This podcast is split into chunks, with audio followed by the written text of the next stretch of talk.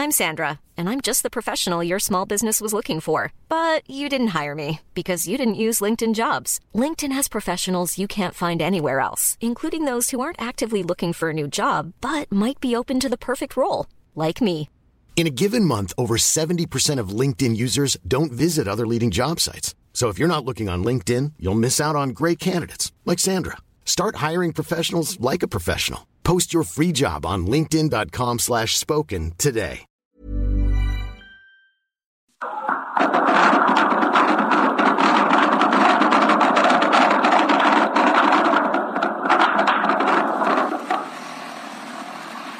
Lo mataron a la vieja. Lo que usted escuchó es el momento en que unos sicarios acribillan con docenas de tiros de alto calibre a dos policías en San Luis Río Colorado, Sonora, en la frontera con Baja California. Sujetos armados abrieron fuego contra dos policías municipales que transitaban a bordo de su patrulla.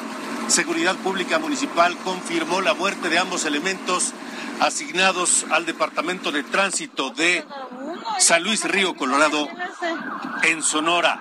Y pese a esto que acaba usted de escuchar, pese a esta masacre, el presidente López Obrador dice hoy en su conferencia de prensa mañanera que la estrategia de seguridad de su gobierno, de la 4T, empieza a dar resultados. Así lo dijo.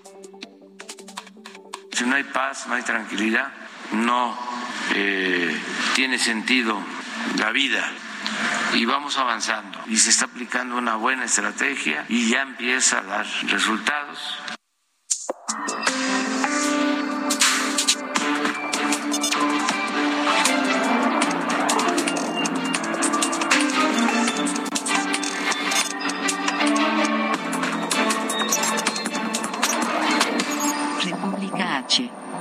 Alejandro Cacho.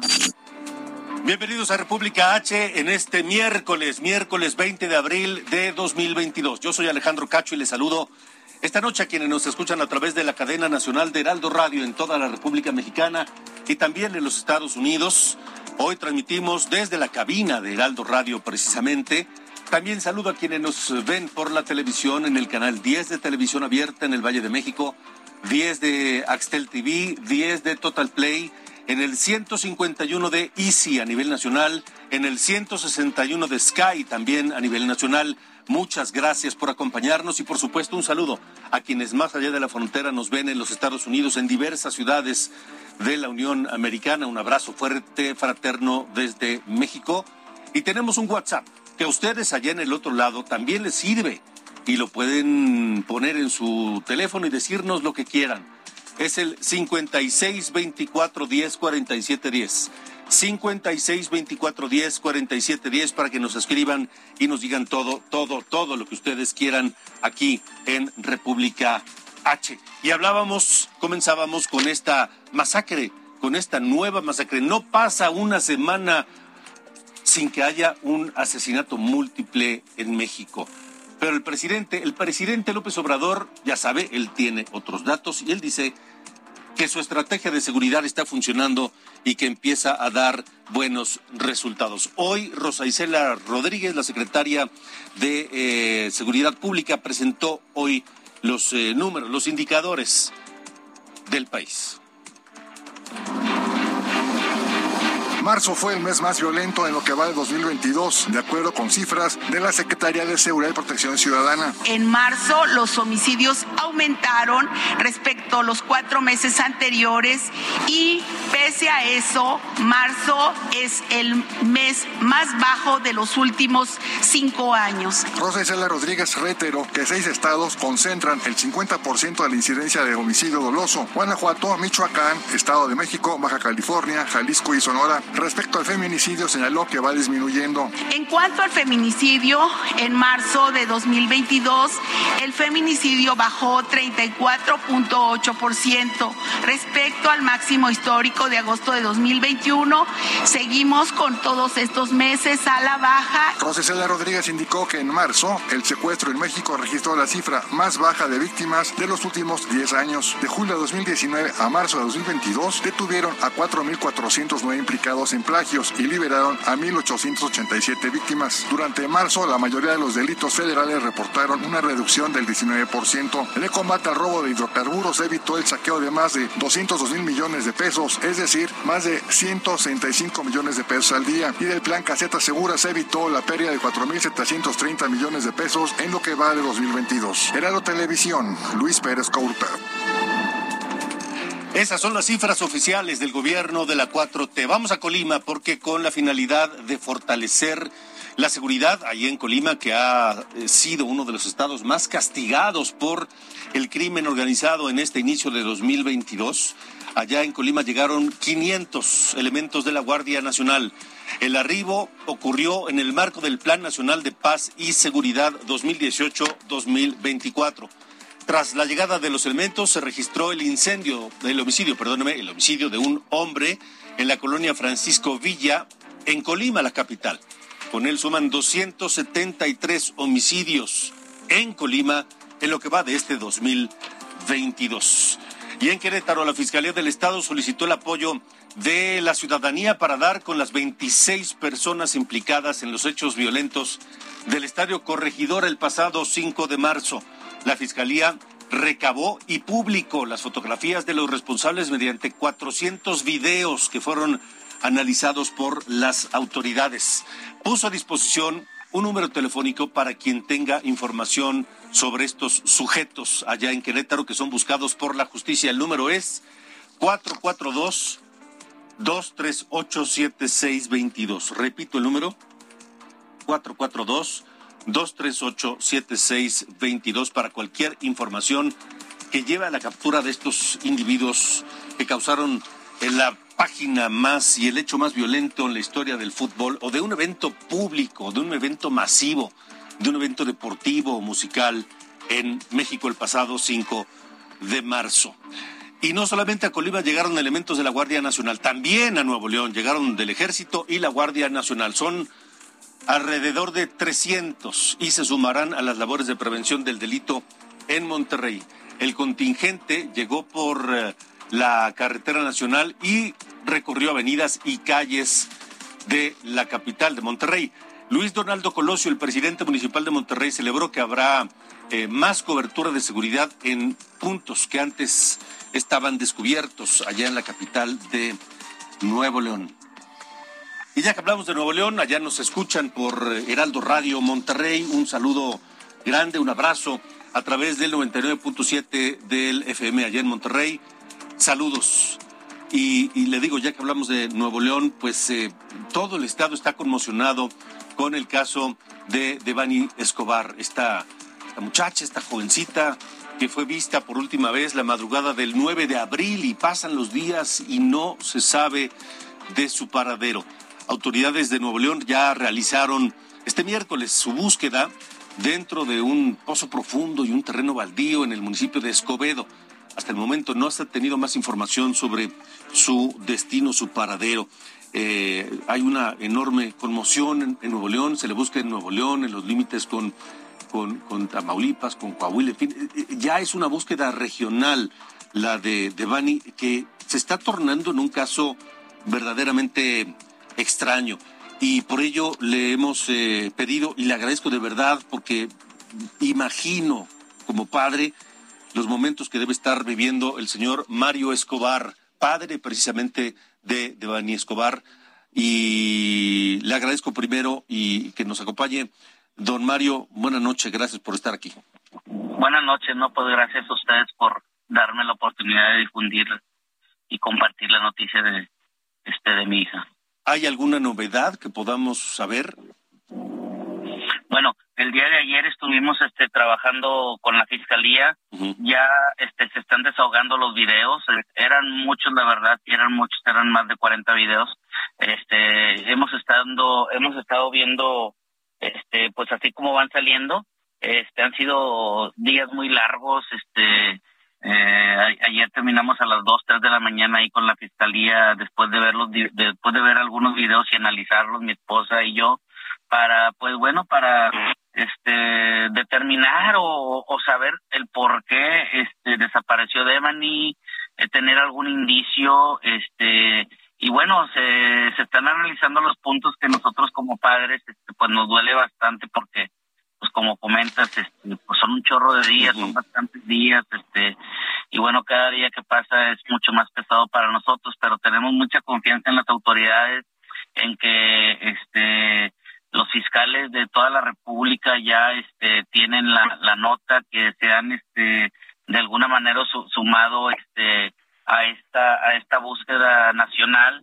Es una búsqueda nacional este sabemos que colindamos con Nuevo León y con Tamaulipas este y Coahuila pero bueno también este pues de ahí se desprenden los, los de los demás estados de la República sí. verdad entonces este se han nos han mandado información de diferentes estados y, y bueno no paramos en la búsqueda este eh, no no no dudamos en que la vamos a encontrar a nuestra hija este, no dudamos en que mi hija está viva, mi corazón lo dice, la gente nos dice, este, el apoyo que nos dan incondicional todos los medios de comunicación, todas las redes sociales, toda la gente, pues nos dan el ánimo a pesar de bastantes días que, que continuamos con esta búsqueda. Em, hay cosas extrañas, hay, hay hasta versiones aparentemente encontradas, contradictorias entre las eh, propias amigas que acompañaron aquella noche del 5 eh, eh, del 9 de abril, ¿verdad? Eh, pasado a, a Devani. ¿Ya se tiene claridad, certeza de qué fue lo que ocurrió?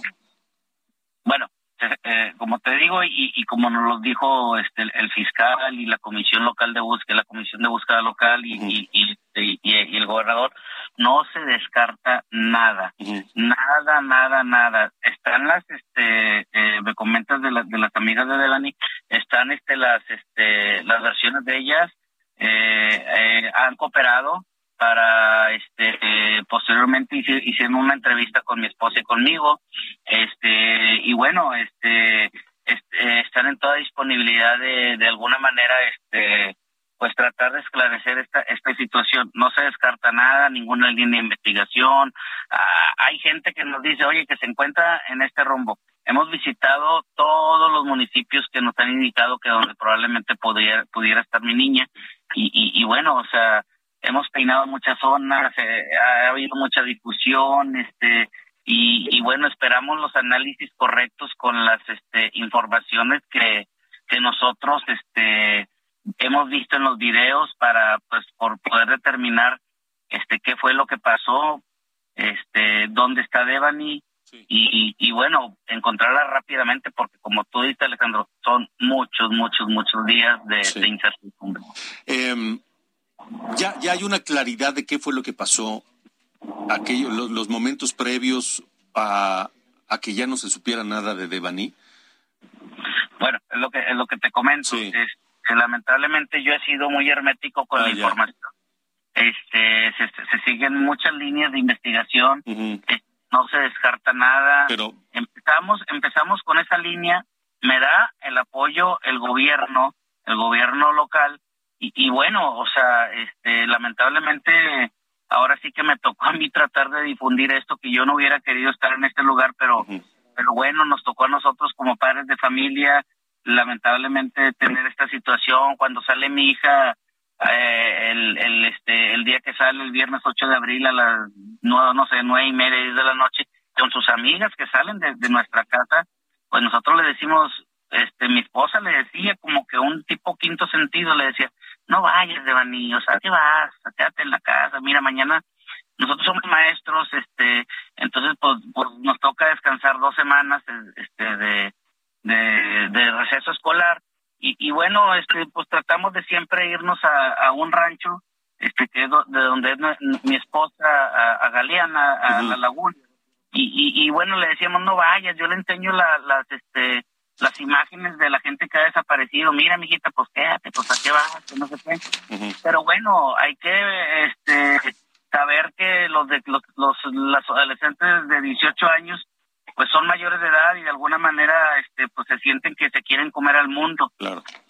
pegó, pegó, pegó mucho la, la pandemia, Alejandro, pegó mucho la pandemia porque fue un encierro de dos años. Entonces, este, no le echo la culpa yo a eso, pero bueno, de alguna manera tuvo que este haber un retroceso en, en la forma de, de, vida de todos, en la forma de en la nueva, en la nueva normalidad. Y bueno, bueno, lamentablemente, este, no quiso, este, eh, atender el llamado de nosotros porque pues es una persona de 18 años que tiene responsabilidades pero que tiene también obligaciones y lamentablemente pasa esto y bueno para nosotros ha sido bien difícil llegar a nuestra casa no encontrarla y, y bueno pues es un vacío muy enorme. Estamos platicando con el señor Mario Escobar padre de de Bani Escobar esta chica eh, que se encuentra desaparecida allá en, Nuevo León. Eh, Don Mario, ¿hay algo que usted quisiera decirle a la gente que nos escucha hoy en toda la República Mexicana y que nos escucha también del otro lado de la frontera en los Estados Unidos, que pues está cerca de donde ustedes se encuentran y donde Devani fue vista por última vez, digo cerca, par de horas. ¿Hay algo que quisiera decirle a la gente que nos escucha o que nos ve, que nos sintoniza aquí en República H y que tal vez pudiera ayudar a saber de, de su hija? Sí, claro, o sea, definitivamente agradecerles, decirles que Dios lo bendiga. Este, esta noticia, créeme, este, eh, ha traspasado fronteras. Me han hablado de Nueva York, me han hablado de, de increíble de, de, Costa Rica, de Bogotá, uh -huh. de Alabama, este, de, de, varias partes de Estados Unidos.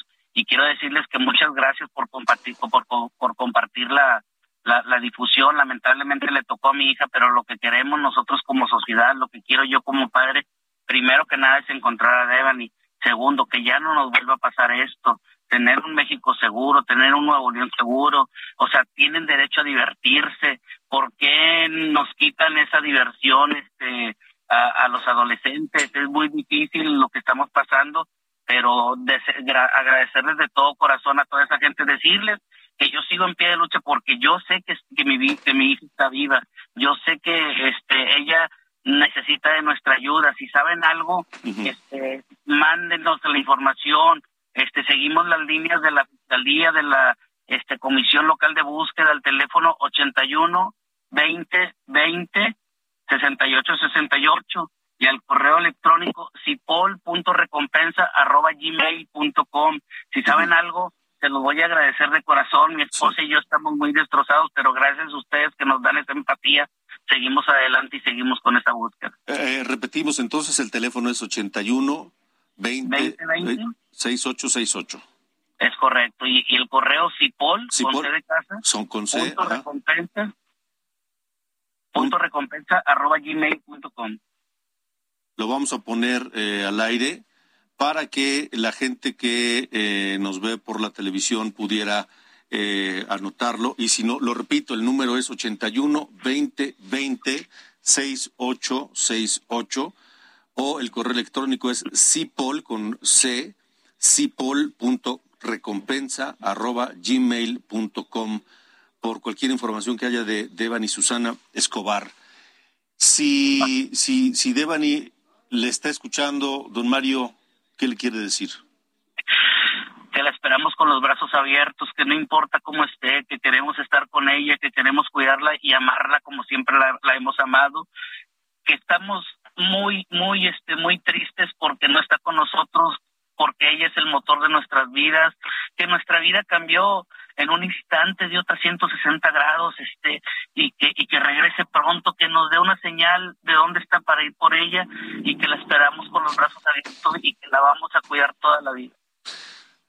Pues don Mario, vamos a estar muy atentos de, del caso de, de, de Devani y, y en contacto con usted si nos lo permite y en lo que podamos colaborar para dar con ella, cuente con este espacio.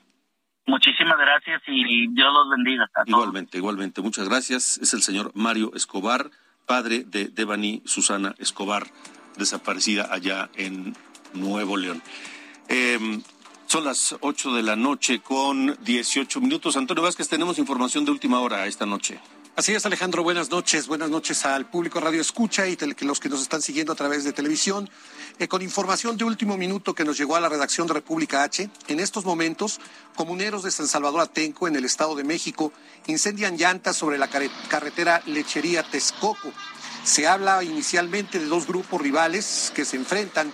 Sobre el pavimento hay fogatas y el tránsito está severamente afectado. La información está fluyendo y en cuanto tengamos más detalles, más información sobre este evento que se está llevando, repito, en el Estado de México, en la carretera Lechería Texcoco, les vamos a brindar todos estos detalles. Esto no es en la autopista, ¿verdad? No, no es en la autopista, es en la carretera. Es en la carretera, en, aquella zona donde fue el enfrentamiento de los comuneros de San Salvador a Tenco, es más o menos aquella zona. Es correcto, por esos rumbos es donde se está llevando este, este evento en este momento. De acuerdo, muy bien. Antonio Vázquez, gracias. Gracias a ti, Alejandro, buenas noches. 8 con 19, 8 con 20. Tenemos, por supuesto, más información aquí en República H. Esto es República H. Bueno, vamos a temas políticos porque hace unos días el presidente López Obrador, ayer, criticó las revisiones que llevó a cabo el gobierno de Texas a los camiones de carga de México, provenientes de México. Eh, cuestionó López Obrador al gobernador Greg Abbott por haber hecho eso y dijo que eso, esas acciones son contrarias al TEMEC y lo, lo calificó así, así lo dijo López Obrador. Porque son totalmente contrarias a el libre comercio, les diría que son como chicanadas de parte del gobierno de Texas. Legalmente lo pueden hacer, pero es eh, muy vil ese proceder. Lo pueden hacer legalmente porque pueden decidir de que va a haber revisión de frenos de los trailers y revisan pues todos los frenos y se tardan una, dos horas, tres horas y bloquean el paso. Y no eran una, dos o tres horas, eran 15 o 24 horas. Y en esta chicanada vil que dice López Obrador, que ya tuvo respuesta del propio gobernador tejano Greg Abbott, que se crece a las críticas y lanza nuevas amenazas. Y así le responde a López Obrador. Lo que López Obrador necesita entender es que si México y los estados de México siguen permitiendo que la inmigración ilegal siga fluyendo al estado de Texas, tengo la capacidad en cualquier momento de volver a activar esas inspecciones que atrasarán a los camiones que intentan cruzar la frontera y causarán estragos en México. Y serán esos gobernadores locales y López Obrador los que paguen el precio político. Así que va directa la respuesta de Greg Abbott al presidente López Obrador, quien habló Greg Abbott en una entrevista para Fox News. Y mire, ¿cómo no vamos, vamos a tener esta reacción por parte de eh, Greg Abbott, que ahora ha conformado a un grupo de 26 gobernadores de la Unión Americana que se han sumado a esta decisión de Greg Abbott de extremar medidas en la frontera sur con tres propósitos fundamentales. Frenar y desarticular organizaciones criminales, atacar el tráfico de drogas y reducir la inmigración ilegal. ¿Qué estados están en este grupo apoyando a Greg Abbott?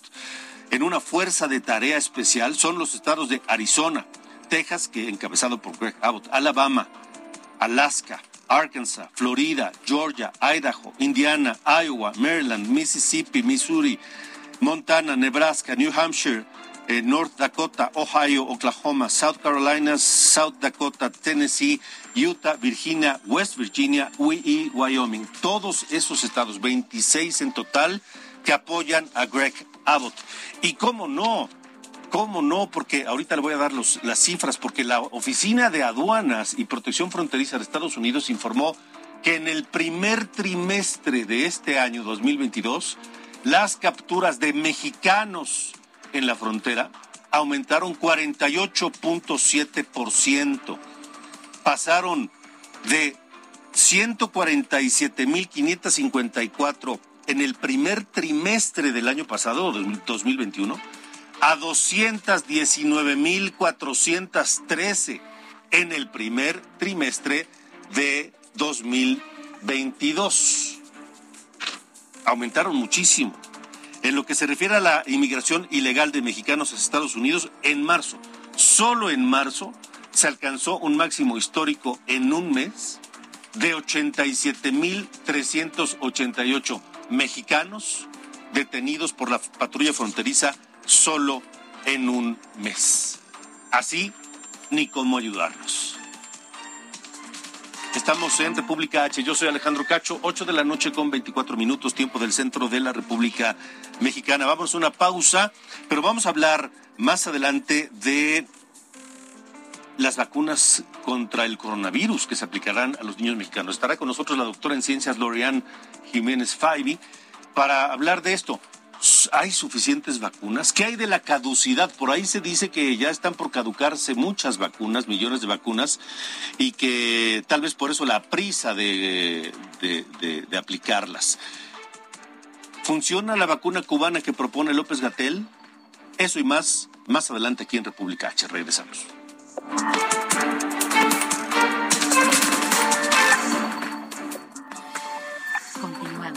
República H, con Alejandro Cacho. Heraldo Radio.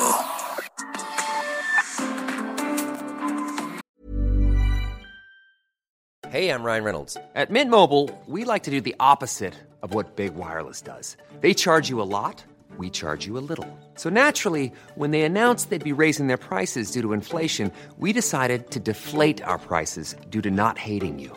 That's right. We're cutting the price of Mint Unlimited from $30 a month to just $15 a month. Give it a try at mintmobile.com slash switch. $45 upfront for three months plus taxes and fees. Promote for new customers for limited time. Unlimited more than 40 gigabytes per month. Slows. Full terms at mintmobile.com.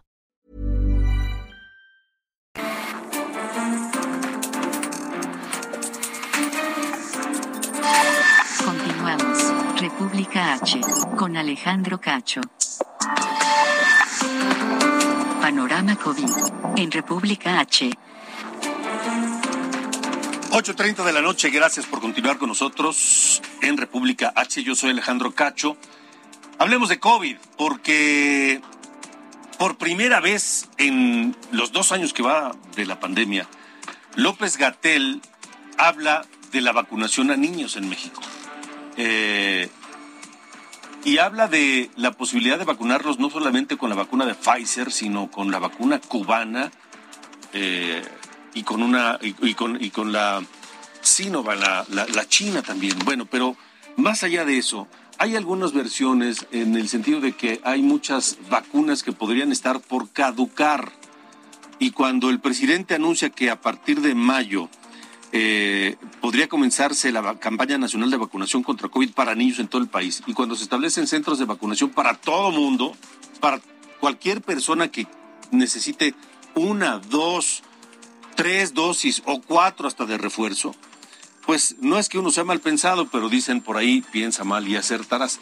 Le agradezco a la doctora Lorian Jiménez Fabi, la doctora, doctora en ciencias, investigadora de microbiología de la UNAM, doctora en ciencias por Harvard, que nos acompaña. Usted la conoce bien, una, mujer, una científica que ha estado muy activa en, este tema de la pandemia de, coronavirus, que nos acompaña esta noche, este, pues porque parece que por fin alguien tuvo la sensatez de pensar en los niños mexicanos para vacunarlos. Doctora, buena noche. ¿Qué tal, Alejandro? Muy buenas noches. Buenas noches a todo el auditorio. Pues sí, bueno, eh, en este momento apenas se está hablando de la posibilidad de que esto se haga. Eso pues sin duda pues es positivo, se debió haber hablado, no solo hablado, se debió haber actuado para lograr la vacunación de los menores de edad desde hace mucho tiempo. Para que el auditorio lo entienda, eh, la vacuna de Pfizer es la vacuna que se utiliza para los menores de edad. Es la vacuna que está aprobada por la FDA en Estados Unidos, por la EMA en Europa, por la Organización Mundial de la Salud, etcétera, etcétera, y que se está utilizando en prácticamente todo el mundo para vacunar a los menores de edad. Entonces, la primera aprobación era en el grupo de 12 a 17 años. Esa aprobación aquí en México se dio desde junio del año pasado, desde mediados de junio del año pasado. Sin embargo, aquí el gobierno de mexicano se negó a vacunar a esa población y solo no fue hasta mediados o finales del mes de diciembre pasado cuando deciden sí vacunar a algunos menores de edad y, e incluir en este grupo solo a los de 15 a 17 años. Entonces, han estado rezagados, claro, han vacunado un poquito a los, a los que tienen comorbilidades y qué sé yo, desde los 12, pero hay un rezago gigantesco en la vacunación de 12 a 14 años. Ahora viene otra aprobación que es en el grupo de 5 a 11 años, que también utilizan la vacuna, o sea, requieren la vacuna de Pfizer, pero en este caso es la vacuna pediátrica de Pfizer. Una vacuna que aquí en México el gobierno no ha comprado. No tenemos contratos firmados para la compra de vacuna pediátrica de Pfizer y no hay para cuándo podamos pensar que esa vacuna podría estar en el territorio de México. Entonces se hablan de alternativas, pero que son muy malas alternativas, como el uso de la vacuna Abdala cubana, para la cual no existe una sola publicación científica que sustente su seguridad o su eficacia en la población infantil, y o la vacuna de Sinovac, que sí se ha empleado en algunos países sudamericanos, pero con muy, muy baja eficacia.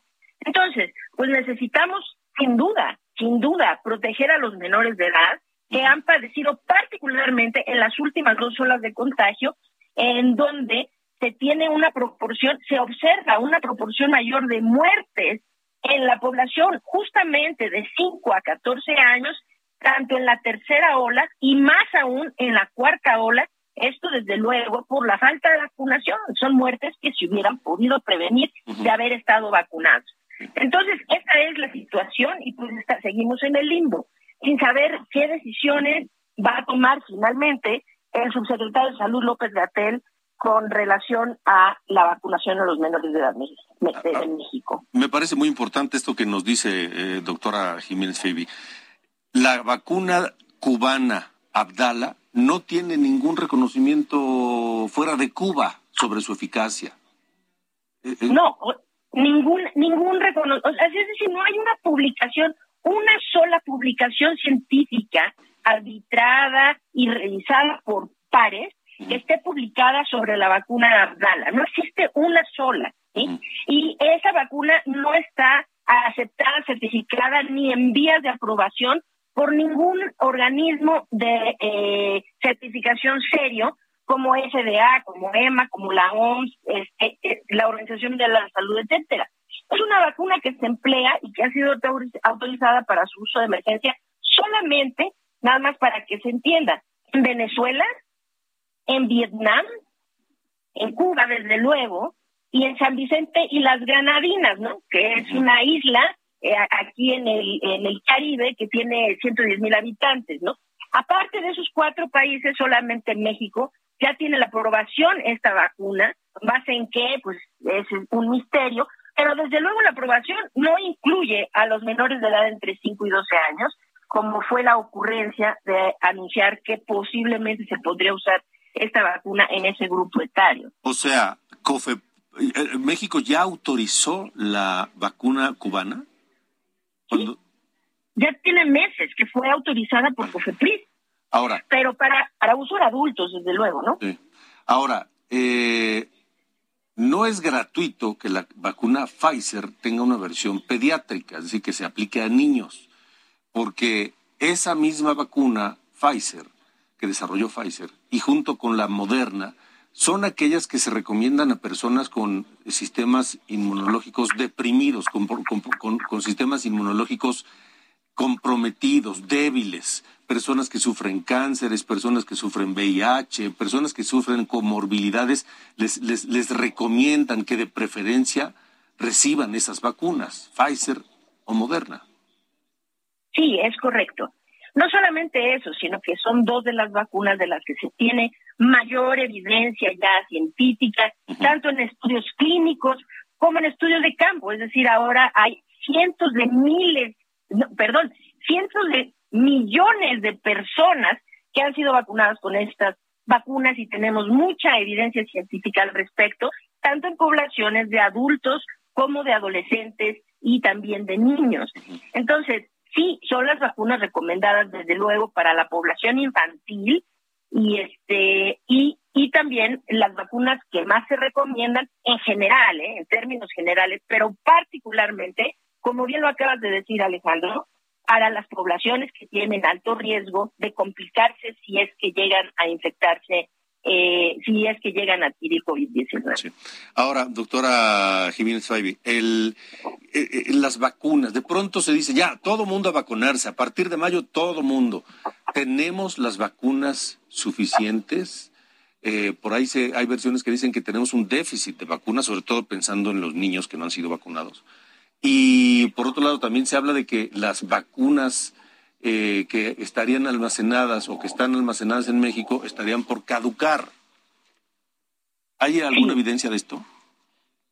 Bueno, el asunto de que están por caducar parece que es puramente especulativo, porque no se tiene un, es decir, no hay trazabilidad de las vacunas que han llegado a México. Ahorita, la estimación más precisa que hay en términos de cuántas vacunas el gobierno ha declarado que ingresaron a nuestro país y el gobierno ha declarado que se han administrado, la diferencia entre esas dos es un cálculo de cuántas vacunas o dosis de vacunas se tienen almacenadas. Y ese cálculo al día de ayer era de 28.2 millones de dosis. 28.2 millones de dosis que se supone que, deben estar en territorio nacional y que no se han aplicado, eh, no, eh, eh, no se sabe por qué. Pero ahora, eh, eh, la, la, situación que está pasando ahora de haber dicho es que ya vamos a dejar de vacunar ya para eh, finales del mes de abril a toda la población de adultos y nos vamos a enfocar en los menores de edad, supuestamente, ¿no? Para enfocarse en, inmediatamente después de que acabe el mes de abril, pues primero se tendrían que tener las vacunas. Lo que no se tiene es suficientes dosis vacunas para vacunar realmente a la población infantil. Eso no se tiene. Ahora, si se tienen pues 28.2 millones de vacunas aquí, la mayoría de ellas son de AstraZeneca, por los cálculos más o menos que se tienen, es que, Alejandro, aquí hay que eh, reconocer una cosa, el gobierno eh, no ha transparentado nunca los datos de vacunación. No hay bases de datos abiertos en donde se pueda corroborar en realidad cuántas dosis han sido administradas, en qué regiones del país, de qué marcas, cuántas quedan, en dónde están almacenadas. No hay bases de datos. Entonces, pues todo esto se tiene que rescatar de las declaraciones que hace el gobierno y de ahí tratar más o menos de inferir cuál es la situación, ¿no? Pero el problema que se está viviendo ahora es que ahora dicen, eh, toda esa complicación que armaron antes con las brigadas correcaminos y con esto, que no dejaban que el, eh, eh, los estados tuvieran la libertad de vacunar como ellos quisieran, sino que todo se hizo muy centralizado, pues ahora de repente ya dice, no, no, ya no, ahora van a estar en todo su, en su clínica eh, favorita y preferida y va a, va a, haber, vacunas y vacúnese quien sea, no hay ningún requisito, no necesita registrarse, no necesita nada, nomás llegue y diga qué dosis le toca y vacúnese. Bueno, esto es un problema muy, muy serio. Es decir, hay que entender que el gobierno mexicano no ha registrado la vacunación a partir de los refuerzos de tercera dosis. Cuando se dijo, ya vamos a empezar a poner tercera dosis, nada más a saber, México es uno de los únicos países en el mundo que internacionalmente no, no reporta la administración de terceras dosis. Es decir, que es un misterio cuántas terceras dosis realmente se reportaron. Eh, si existen bases de datos o no de estas dosis, quién sabe. Pero lo cierto es lo siguiente, Cualquier persona que se ha puesto una tercera dosis me va a entender perfecto lo que voy a decir ahora. Los certificados de vacunación tienen solamente la primera y segunda dosis en su caso. Y quienes recibieron un refuerzo, los refuerzos no están en los certificados de vacunación. Entonces, la gente que tiene que viajar a países, vamos a decir, como a Singapur, en donde si uno no tiene la tercera dosis, no lo consideran vacunado y no lo dejan entrar, pues simple y sencillamente aquí el gobierno de México no ha registrado las terceras dosis como para poder incluirlas en los certificados. Y ahora abre una vacunación masiva de vacúnese quien sea, como sea, vengan, no necesitan nada. Pues eso que mientras que puede parecer muy expedito, en realidad es el reflejo de un absoluto descontrol. Porque pues se va a vacunar todo el mundo y quién va a registrar esas dosis. ¿Cómo sabemos que alguien no ya se aplicó ocho dosis y viene por otra? ¿Cómo sabemos? Es decir, es un descontrol absoluto. Y este, sin duda, pues para decir ya que todo el mundo quede contento, que se pongan las que crean que necesitan y, y ya volar, ¿no? Y cerremos la campaña de vacunación. Es realmente una no estrategia que puede resultar realmente problemática y muy contraproducente. Ahora, doctora, ¿qué diferencia hace en una población como la mexicana vacunar a los niños o no vacunarlos? ¿Cuál es la diferencia? Hace una diferencia enorme, enorme. Es decir, hay que ver las cifras. Desde luego no tenemos las cifras de vacunación porque el gobierno no ha tenido a bien proporcionarlas, no ha tenido a bien transparentar la información.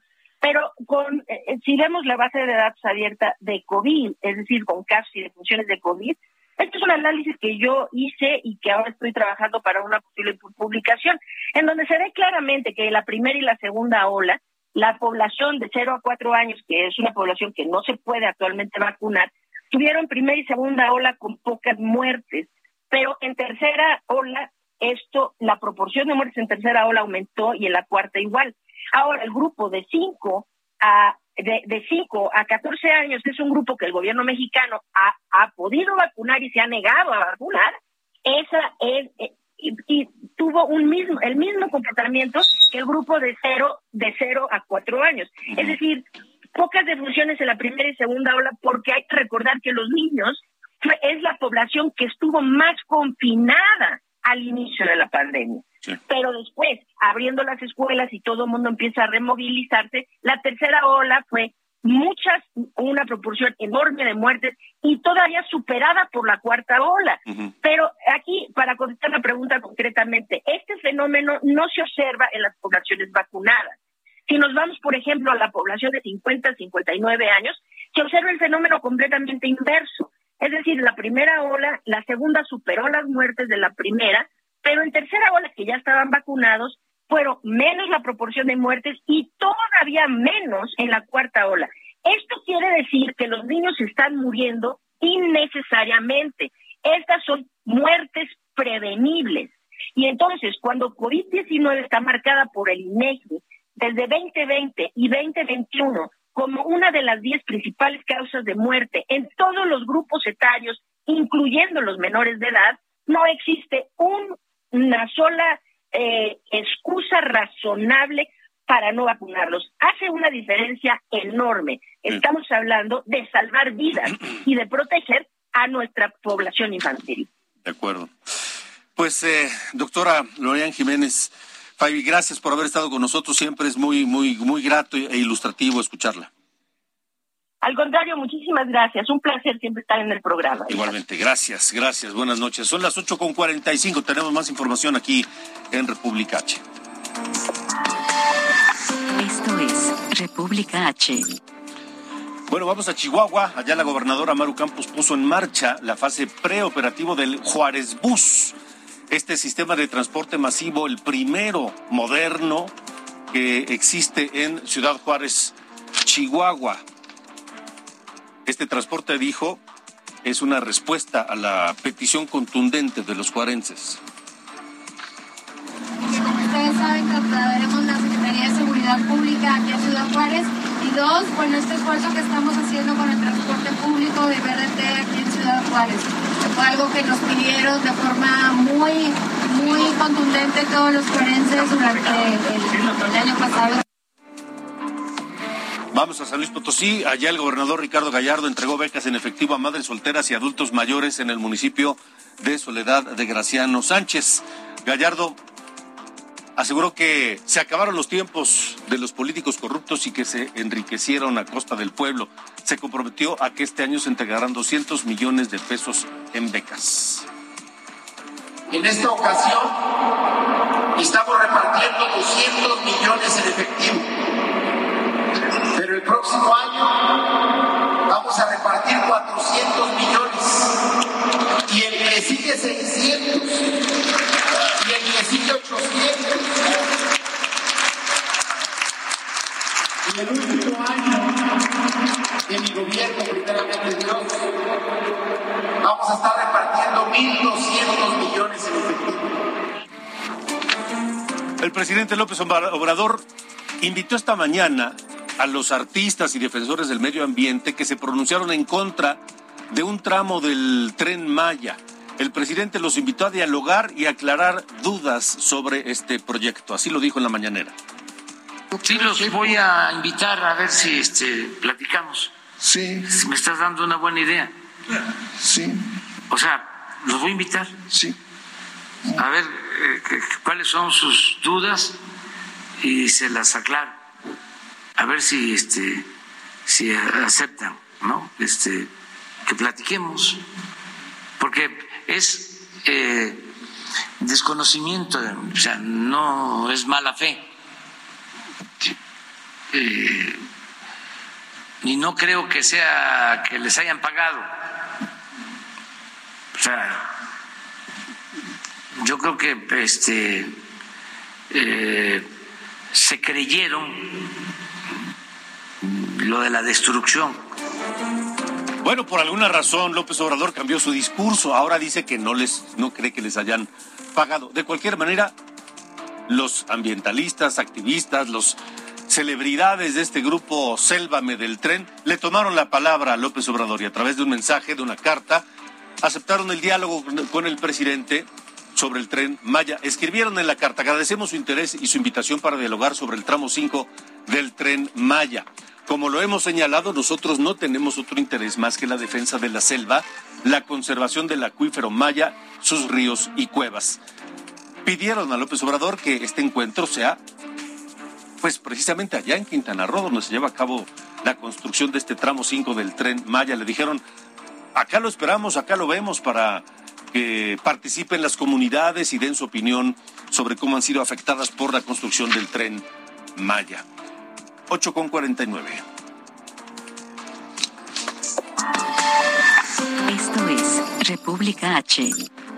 Sonora, Sonora va por la explotación del litio. El gobernador de Sonora, Alfonso Durazo, solicitará al gobierno federal tener participación activa en la empresa, la empresa del gobierno, que explorará y trabajará con el litio. Dijo Durazo que planteará un esquema similar al que ya tiene Sonora con la Comisión Federal de Electricidad, que allá en Sonora el gobierno es dueño del 46% de los paneles solares. Aunque Durazo esperará hasta que se firme la aprobación de la ley minera y se emitan las reglas de explotación. Sonora cuenta con 12, 12 yacimientos de litio. Así lo dijo el gobernador Alfonso Durazo. Así como en la época de la bonanza petrolera. Se les asignaron a Tabasco, Chiapas y Campeche una parte proporcional de todo el ingreso petrolero, que suceda lo mismo con el litio, de tal manera que las y los sonorenses seamos beneficiarios directos e importantes de esa riqueza, de ese patrimonio. Bueno, el gobernador de Jalisco, Enrique Alfaro, fue por primera vez en su gestión a los Estados Unidos. El reporte lo tiene Mayeli Mariscal. Durante su primera gira de trabajo en Washington, D.C., el gobernador de Jalisco, Enrique Alfaro, anunció la presencia de la Agencia Federal de Seguridad de Alcohol, Tabaco, Armas de Fuego y Explosivos, la ATF, por sus siglas en inglés, en Guadalajara, en lo que serán las nuevas instalaciones del consulado americano en la ciudad. Primera vez vamos a tener ya la presencia formal en las instalaciones del nuevo consulado y va a ser eh, una ayuda enorme poder tener el apoyo de esta agencia en temas que tienen que ver fundamentalmente con el tráfico de armas y con temas relacionados con explosivos. Son eh, trabajos que ellos desarrollan desde hace mucho en México, pero que ahora estamos viendo la manera como se va a fortalecer esta relación con su presencia en nuestra ciudad. En las instalaciones de esta agencia de seguridad en la capital de Estados Unidos, el mandatario afirmó que habrá una agenda de colaboración y coordinación entre ambas entidades. La ATF es una agencia policial única en el Departamento de Justicia de los Estados Unidos que además de colaborar en temas de protección de los ciudadanos del país vecino, también se asocia con las comunidades, las industrias, las fuerzas de orden público y las agencias de seguridad pública para salvaguardar al público al que sirven a través del intercambio de información, capacitación, investigación y uso de la tecnología. Este encuentro forma parte de las reuniones que sostendrá el mandatario estatal en Washington, invitado por el gobierno norteamericano. Saludos a quienes nos escuchan en Guadalajara y toda su zona metropolitana en el 100.3 de FM de Heraldo Radio Guadalajara. Un abrazo grande, 100.3 de FM en Guadalajara. Son las 8.52. Vamos a otros asuntos. El presidente López Obrador respaldó al gobernador de Morelos, Cuauhtémoc Blanco. Esto luego de que la Fiscalía Anticorrupción de Morelos solicitó su desafuero para juzgarlo por enriquecimiento ilícito, falsificación de documentos y falsedad en declaraciones. El presidente López Obrador afirmó que Cuauhtémoc Blanco sigue siendo una persona de toda su confianza. ¿Él sigue siendo una persona de toda su confianza? Sí, y lo que hay detrás, pues es, este, para decirlo amablemente, sutilmente. Es politiquería. Politiquería, dice López Obrador, ya sabe que para él todo lo que no le gusta es politiquería. Y es la salida fácil. Todo lo que quiere descalificar es politiquería. Sin dar mayores explicaciones, sin dar mayor importancia a los temas, con politiquería se acabó el asunto. El secretario de Gobernación, Adán Augusto López, dio posesión a Leonel Cota Montaño como el nuevo director general de Segalmex, que es Seguridad Alimentaria Mexicana. Sustituye a Ignacio Ovalle Fernández. Ovalle Fernández fue designado como coordinador del Instituto Nacional para el Federalismo y el Desarrollo Municipal de la Secretaría de Gobernación. Hay que recordar que actualmente hay denuncias importantes en contra de Segalmex por presuntos actos de corrupción que suman más de 8 mil millones de pesos. Con eso nos vamos. Muchas gracias por habernos acompañado esta noche aquí en República H. Recuerde que mañana tenemos una cita aquí mismo por Heraldo Media Group. Yo soy Alejandro Cacho, le deseo una excelente noche y hasta la próxima.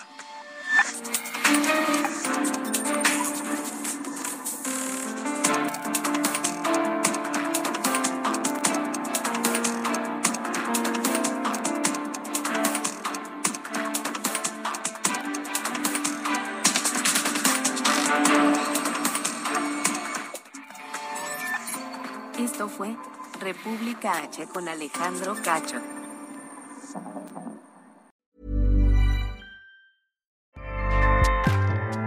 ACAST powers the world's best podcasts. Here's a show that we recommend. The Real Housewives is a guilty pleasure for most, but if you're looking to not feel guilty about that pleasure, tune in to Everything Iconic with me, Danny Pellegrino, where I break down all the messy moments and behind the scenes antics of Bravo's popular franchise. And on Everything Iconic, I also interview celebrity guests like Kelly Ripa, Kiki Palmer, Drew Barrymore, Cameron Diaz, and more about their guilty pleasures, their past work, and so much more. So if you're pop culture obsessed and find yourself watching way too much reality TV like me, tune in to Everything Iconic with Danny Pellegrino wherever you listen to podcasts. ACAST helps creators launch, grow, and monetize their podcasts everywhere. ACAST.com.